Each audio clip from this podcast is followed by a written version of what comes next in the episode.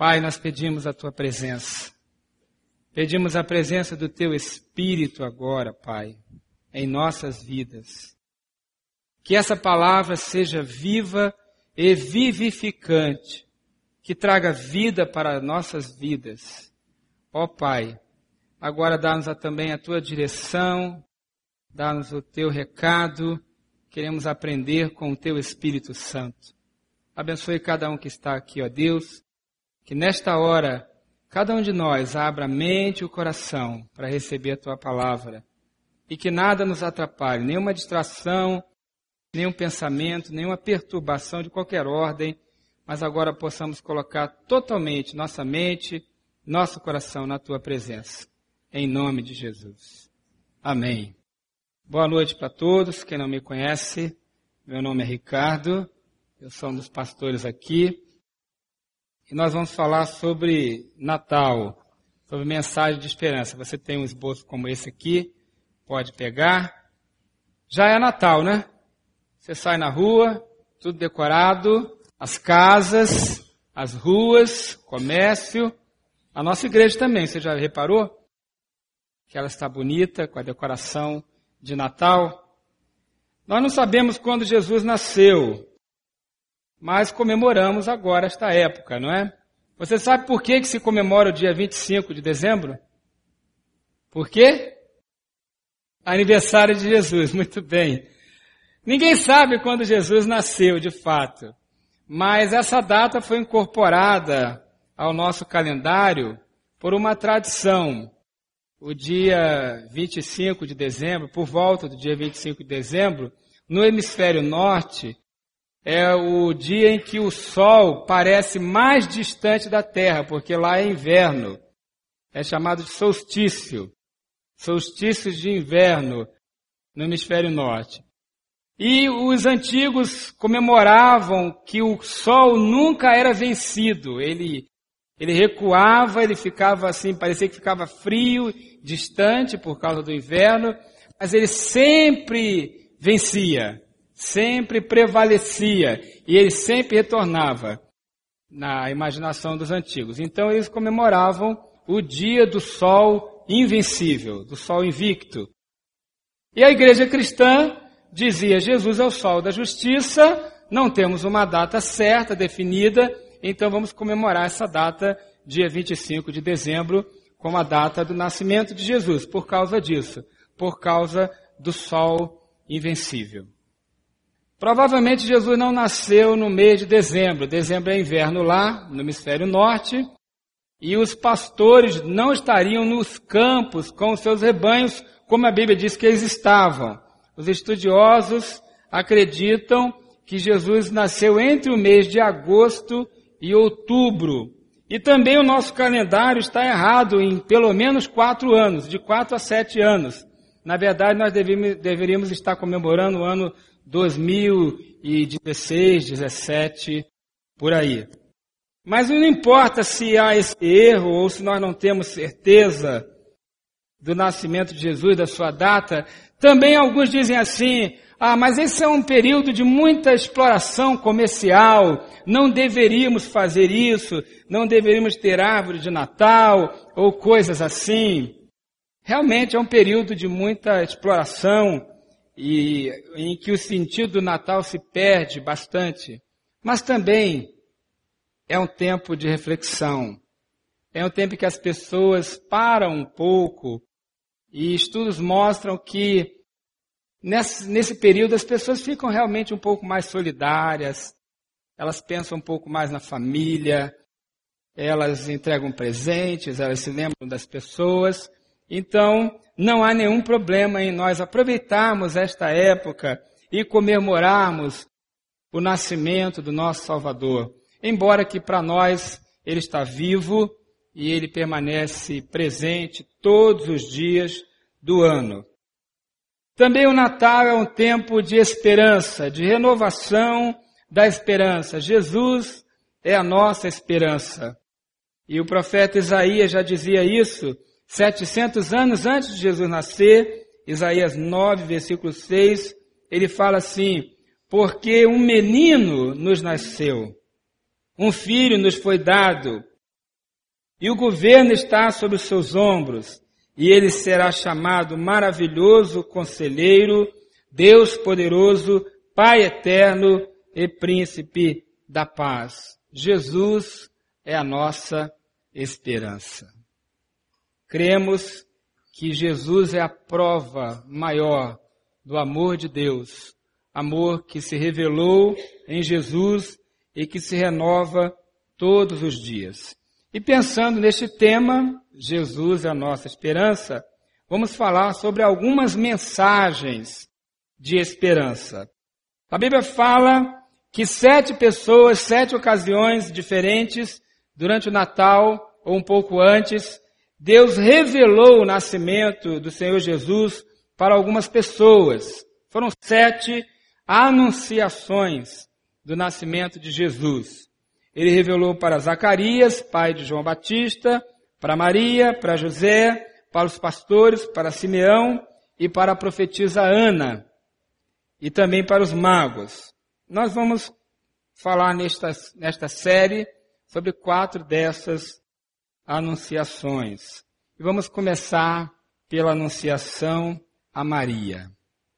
Maria, meus queridos, ou Miriam no hebraico, devia ter por volta de 15 anos quando ficou sabendo que ia ser mãe de Jesus.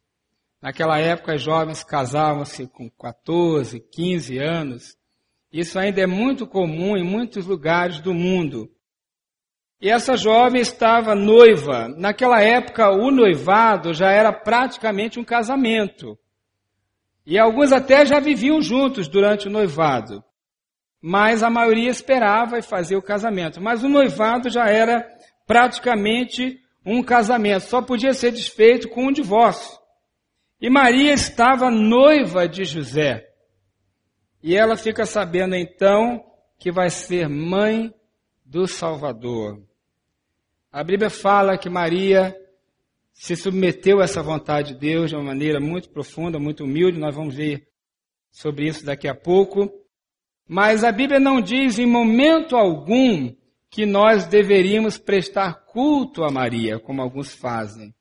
A Bíblia diz que Maria foi uma mulher usada por Deus, mas foi Deus quem a escolheu, não por seus próprios méritos, porque nenhum de nós tem méritos diante de Deus, mas pela graça e pela bondade de Deus. Certamente era uma mulher temente a Deus, uma mulher maravilhosa, e a Bíblia fala em Lucas capítulo 1, de, dos versículos 26 a 38, como foi essa anunciação para Maria. Vamos ler o texto. Fala assim: No sexto mês, Deus enviou o anjo Gabriel a Nazaré, cidade da Galileia a uma virgem prometida em casamento a certo homem chamado José, descendente de Davi.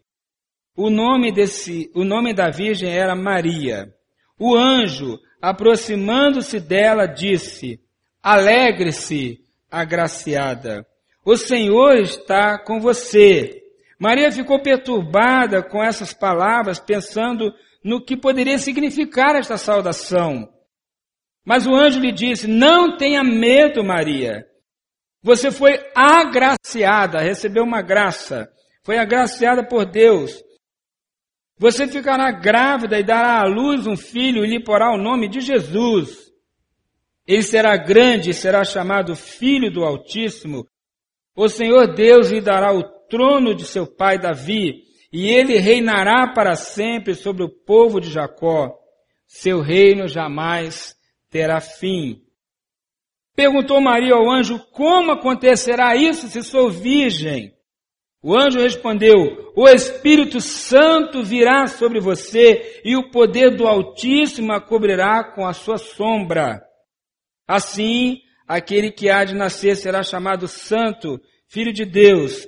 Também Isabel, sua parenta, terá um filho na velhice. Aquela que diziam ser estéril já está no seu sexto mês de gestação. Pois nada é impossível para Deus. Respondeu Maria: Sou serva do Senhor, que aconteça comigo conforme a tua palavra. Mensagem de esperança. Pode anotar aí no seu esboço. Esta mensagem traz em primeiro lugar, alegria e graça.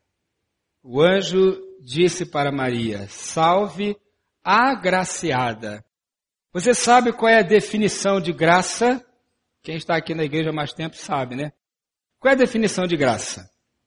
Favor imerecido, presente que eu não mereço.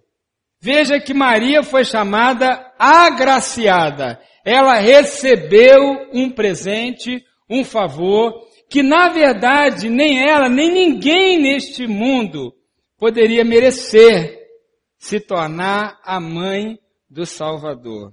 Ela recebeu esta graça e esta alegria. Mais tarde ela vai dizer, versículos 46 e 47 do capítulo 1 de Lucas, ela diz assim: A minha alma engrandece ao Senhor, e o meu espírito se alegra em Deus, o meu Salvador. A pessoa que tem o Senhor em sua vida é a pessoa mais feliz. Alguns pensam que os cristãos, os que frequentam a igreja, os evangélicos, são pessoas tristes, pessoas taciturnas, fechadas, não é? Que não se divertem, que não desfrutam da vida. Mas isso não é verdade. O cristão que tem a presença de Deus é a pessoa mais feliz na face da terra, porque ele recebeu esta graça. E a nossa felicidade não depende das circunstâncias externas.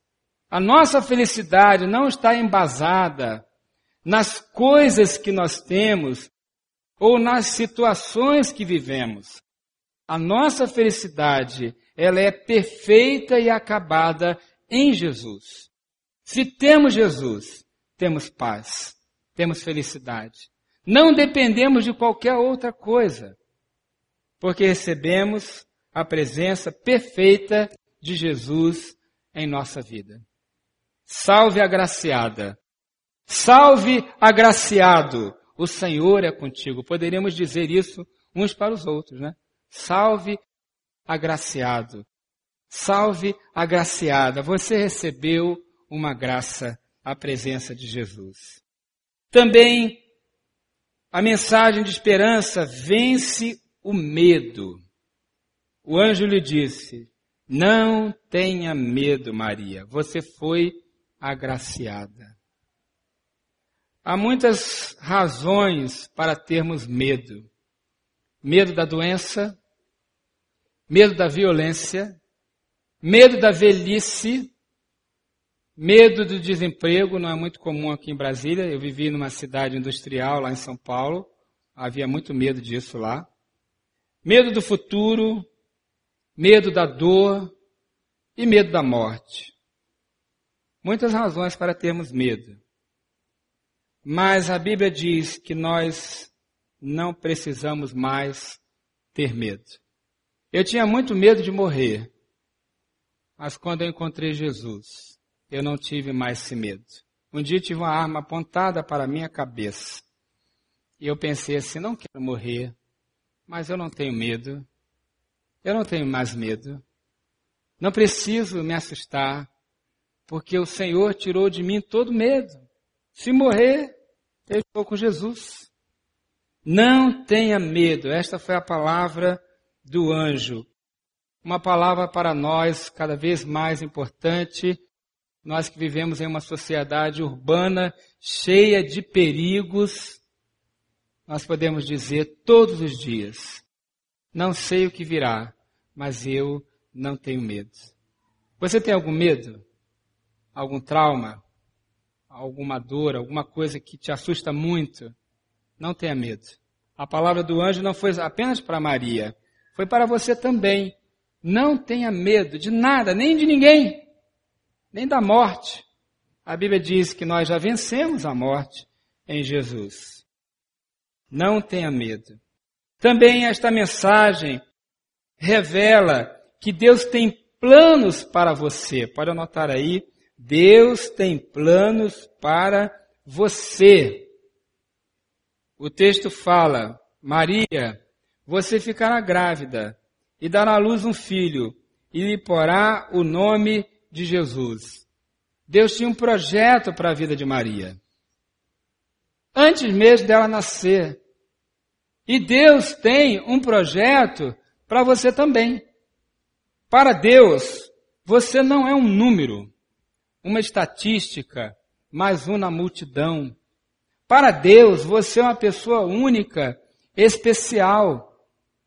E Ele tem um plano, um projeto para você que somente você pode viver.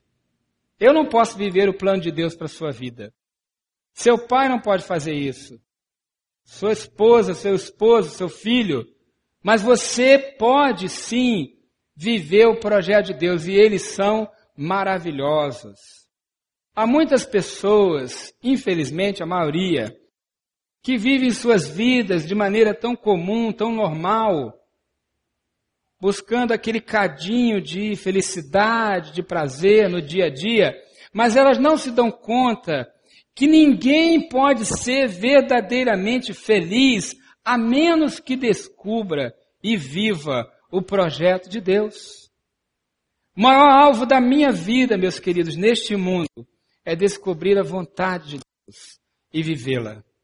Porque eu sei que quando eu estiver próximo da morte, que eu olhar para trás, a única coisa que vai satisfazer o meu coração não serão as coisas que eu tenho de patrimônio, não vão ser os meus títulos, os meus troféus, as minhas conquistas, o meu dinheiro, ou mesmo coisas muito interessantes e importantes como a família que construiu, coisas assim, a carreira. Tudo isso é bom, é importante, mas o que realmente vai contar no final da vida é que você possa dizer de todo o seu coração, com toda a sua alma e seu entendimento, você possa dizer assim: eu vivi verdadeiramente o plano de Deus, o projeto de Deus para a minha vida neste mundo. É o maior alvo da vida. O maior alvo da vida não é prosperar na carreira, não é ganhar dinheiro. Isso são, são coisas importantes, você pode perseguir isso sim. Mas desde que você, nessas coisas, cumpra o projeto de Deus para a sua vida. Maria estava aberta. Deus poderia escolher outra pessoa. Escolheu Maria não porque ela fosse uma pessoa superior às outras, mas porque ela disse: Pai, eu estou aqui, eu quero fazer o que o Senhor quer. E Deus então lhe escolhe para que ela seja parte desse plano maravilhoso não por méritos dela, mas pela graça do Senhor. O único mérito dela, de fato, foi estar pronta e aberta para o Senhor, para Deus. Também a mensagem de esperança fortalece o coração. Quero que você pense comigo a seguinte situação. Uma jovem de cerca de 15 anos, noiva, que descobre estar grávida e não é do noivo. E quando, ela, quando perguntarem para ela como é que ela ficou grávida, ela vai dizer para as pessoas: Ah, foi o Espírito Santo. Sabe qual era a pena naquela época para isso? Pena de morte. Ela poderia ser apedrejada em praça pública. Você parou para pensar a situação? Se hoje já é constrangedor, ainda é, né? Daqui a pouco não será mais, em alguns lugares não é mais. Mas imagine naquela sociedade de dois mil anos atrás, uma jovem judia dizer para as pessoas que está grávida e é grávida do Espírito Santo. Você sabia que até hoje os judeus acusam Maria, acusam, acusam Maria de ter tido um filho de um soldado romano? Até hoje eles falam isso. Não acreditam que Jesus foi o filho de Deus. Eles acreditam que Jesus foi filho de um soldado romano com Maria. Mas o texto fala, versículos 34 e 35, ela pergunta: como acontecerá isso se eu sou virgem? E o anjo então fala: O Espírito Santo virá sobre você, e o poder do Altíssimo a cobrirá com a sua sombra. Assim, aquele que há de nascer será chamado Santo, Filho de Deus. Aquela palavra acalmou o coração de Maria e lhe deu forças para enfrentar qualquer coisa.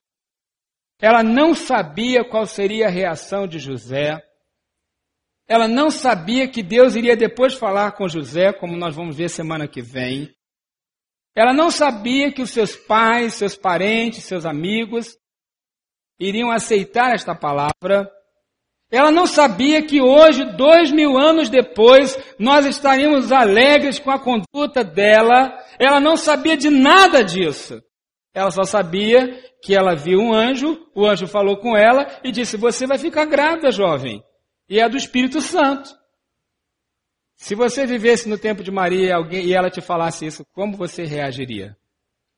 Provavelmente muitas pessoas deram aquele sorrisinho forçado e disseram assim: Ah, José, coitadinho, foi enganado, né?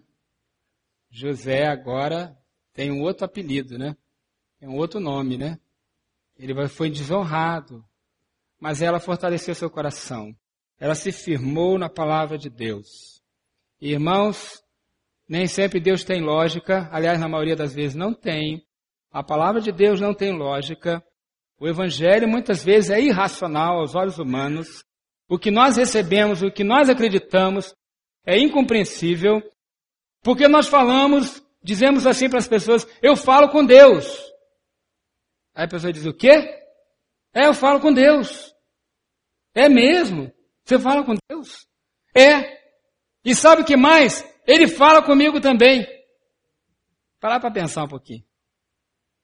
Você fala com Deus? Deus fala com você? É mesmo? O Criador do universo fala com você? Eu pergunto, tem lógica? Não tem lógica. Mas essa palavra fortalece o coração. Ela recebeu a palavra de Deus e se fortaleceu, como nós podemos fazer. Também a mensagem de esperança revela o perdão de Deus. Maria disse: Minha alma engrandece ao Senhor, e o meu espírito se alegra em Deus, meu Salvador.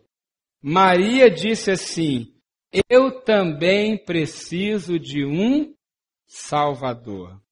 Eu também preciso ser salva. Eu também preciso de perdão. Eu também preciso desta mesma graça. Todos nós precisamos. A Bíblia diz na primeira carta do apóstolo João que todos nós pecamos. E se alguém disser que não cometeu pecado, está chamando Deus de mentiroso. Todos nós pecamos, todos nós somos indignos. Todos nós precisamos de perdão. Precisamos que Deus nos perdoe dos nossos pecados. Uma vez eu pregando o evangelho para um senhor já de uma certa idade, ele disse: Olha, eu não tenho pecado. Eu falei: O senhor não tem? Eu falei: Não. Eu sou bom pai, sou boa mãe. Ou bom pai, a minha esposa é boa mãe, mas eu sou uma boa pessoa. Eu pago meus impostos, eu nunca roubei, eu nunca matei, eu nunca fiz nada de errado, eu nunca pequei. Ele falou isso para mim. Ele já devia ter quase 70 anos. Eu falei, é mesmo? O senhor nunca pecou? Nunca teve um pensamento mal? Nunca teve raiva? Nunca teve uma atitude incorreta, uma inveja, alguma coisa assim? A Bíblia diz que o senhor precisa de perdão também. Todos nós precisamos. Todos nós precisamos, na mesma medida, da graça de Deus. Maria confessou isso. E nós temos Maria em alta conta, uma mulher de Deus. Se Maria, uma mulher tão especial, uma pessoa tão extraordinária, a ser usada por Deus para esta tarefa tão maravilhosa, se ela disse, a minha alma engrandece, Senhor, meu espírito se alegra em Deus, meu Salvador, todos nós precisamos dizer também que precisamos, carecemos de um Salvador, Jesus Cristo. Também a mensagem de esperança demonstra os milagres de Deus. Para reforçar a palavra que ele estava dizendo para Maria, para que ela acreditasse, ela cresce que o que estava acontecendo na vida dela era algo extraordinário da parte de Deus. O anjo aponta um outro milagre que estava acontecendo. Ele diz assim: também Isabel, sua parenta, terá um filho na velhice. Foi a mãe de João Batista. Aquela que diziam ser estéril já está em seu sexto mês de gestação, pois nada é impossível para Deus. Vamos dizer junto essa frase? Pois nada é impossível para Deus. Eu creio em milagres. Você crê? Eu creio.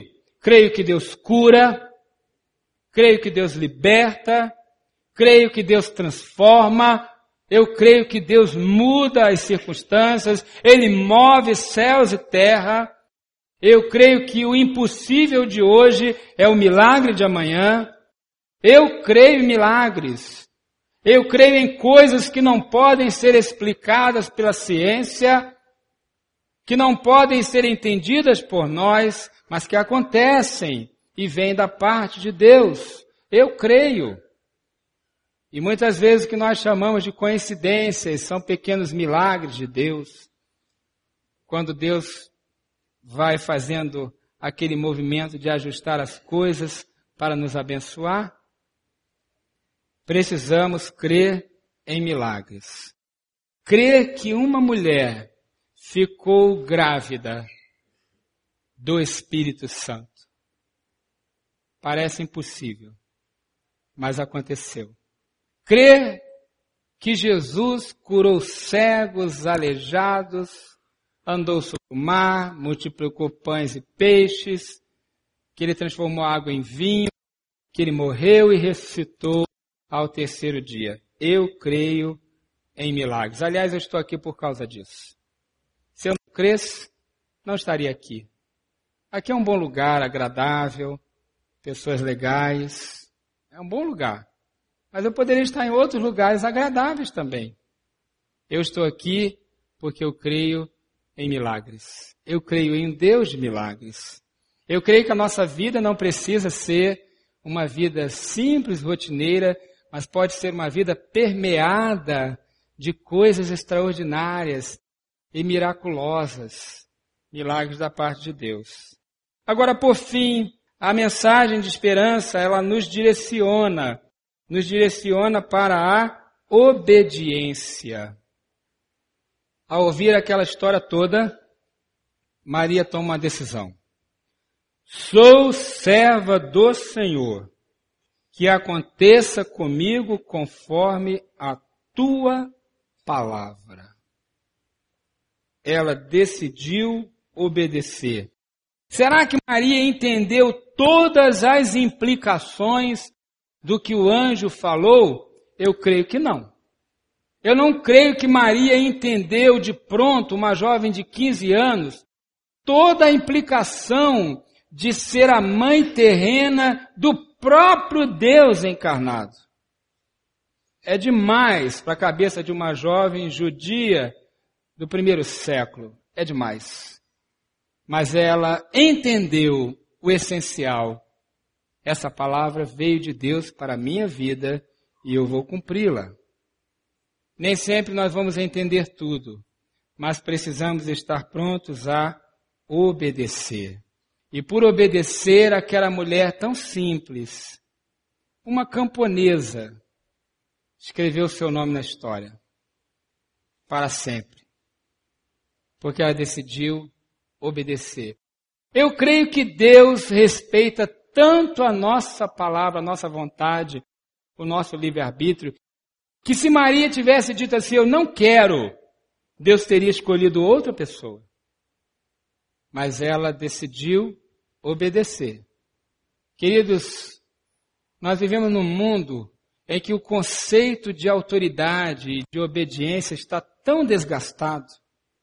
As pessoas não respeitam os pais, professores, autoridades, pastores até. Figuras de autoridade são confrontadas o tempo todo. E é difícil para muitas pessoas entender o conceito de obedecer. Como elas não obedecem aos seus líderes, muitas vezes não querem obedecer a Deus também. Pegam um mau hábito. Mas o único caminho da felicidade é o caminho da obediência. Aprendemos a obedecer em casa, com os nossos pais, com os nossos professores, na igreja, com os líderes, com os líderes do trabalho, da escola, de todo lugar. E essa atitude, ela se transfere para Deus.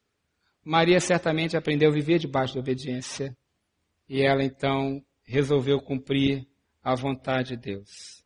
A mensagem de esperança traz alegria para o coração, ajuda a vencer o medo, mostra que Deus tem planos para a sua vida, fortalece o coração, revela o perdão de Deus, demonstra que Deus faz milagres, nos direciona para a obediência.